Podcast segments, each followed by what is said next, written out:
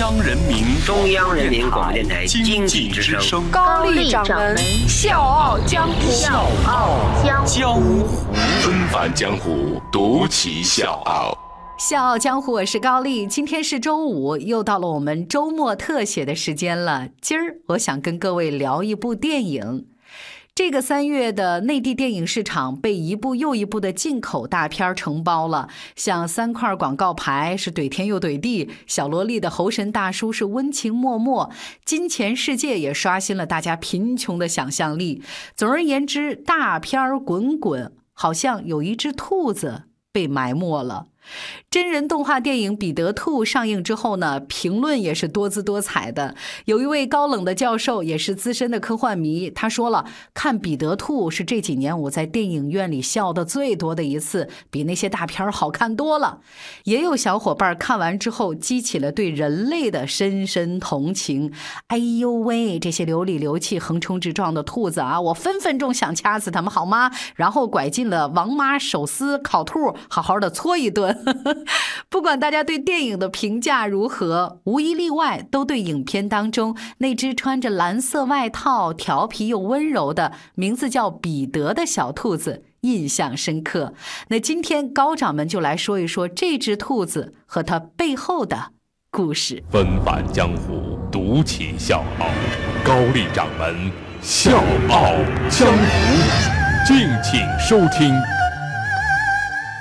作为英国历史上最受欢迎的儿童读物之一，《彼得兔》的故事正式出版呢，是在一百一十六年以前，可以说是维多利亚时代的《哈利波特》。而它的作者碧雅翠丝·波特，就好比是十九世纪的 J.K. 罗琳了。波特小姐出生在伦敦的一个富裕的家庭，她的父亲鲁伯特是一个闲散的律师，但是很喜欢艺术，还是一个摄影发烧友。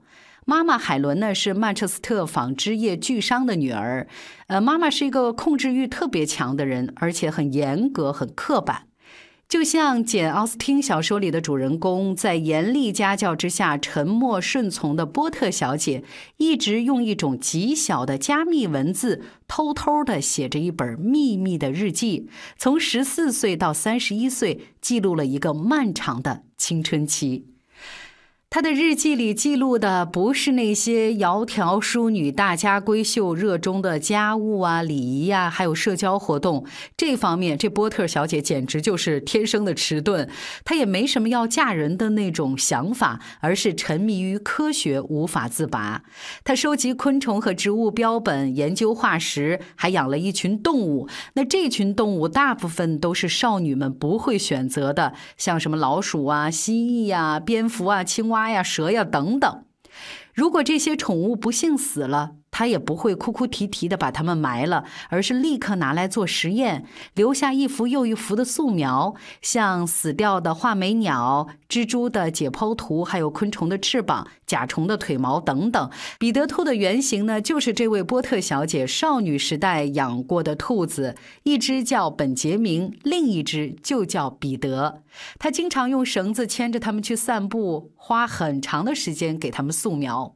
一八九三年，二十七岁的波特小姐在苏格兰度假的时候，知道了一个消息，就是她的家庭教师的儿子诺尔生病卧床了。她就给小男孩写了一封信，图文并茂地讲了四只淘气小兔子在菜园子里的冒险故事。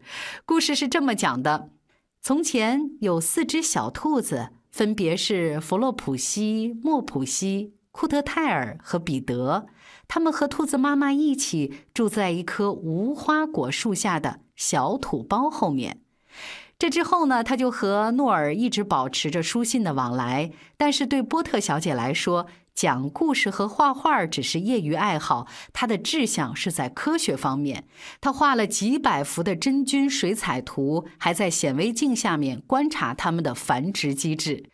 一八九七年，三十一岁的波特小姐向伦敦林奈协会，也就是当时英国生物分类学的最高研究机构递交了一篇关于真菌繁殖的论文，但是遭到了学会绅士们的粗暴拒绝。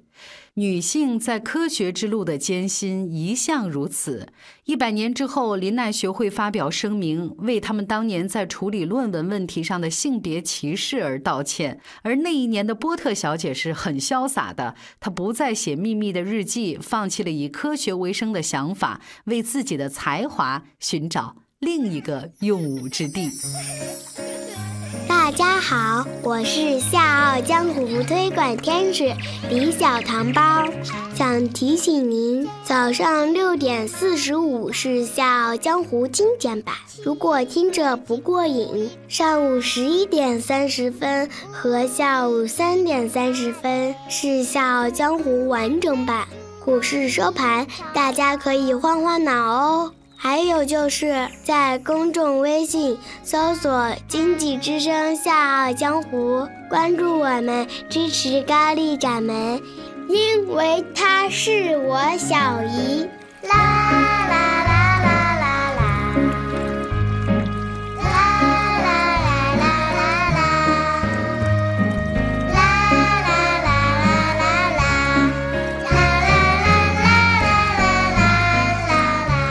一九零零年，波特小姐向男孩诺尔要回了自己的书信，把其中的故事整理编辑成书，但是六家出版社都拒绝了这个故事。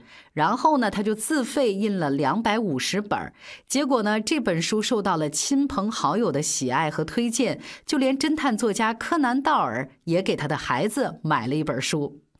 一九零二年，曾经拒绝过他的维恩出版社推出了彩色版的《彼得兔的故事》，一年间重印了六次，大获成功。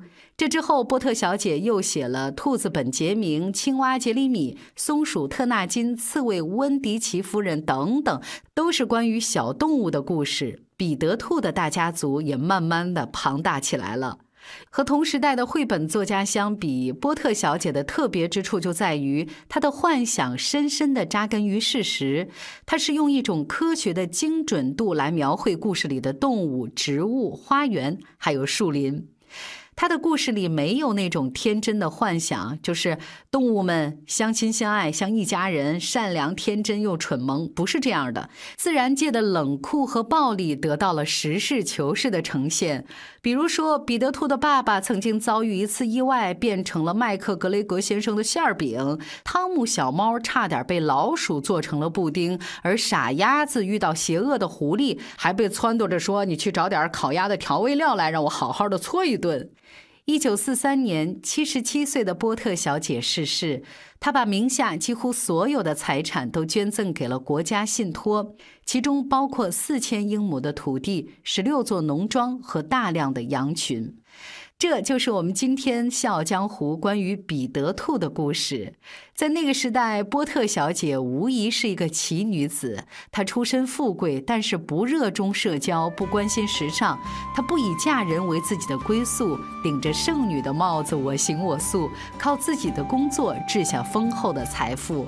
她是科学家，是作家，是画家，但是又热心的想成为一个农妇，低调平和的享受生活。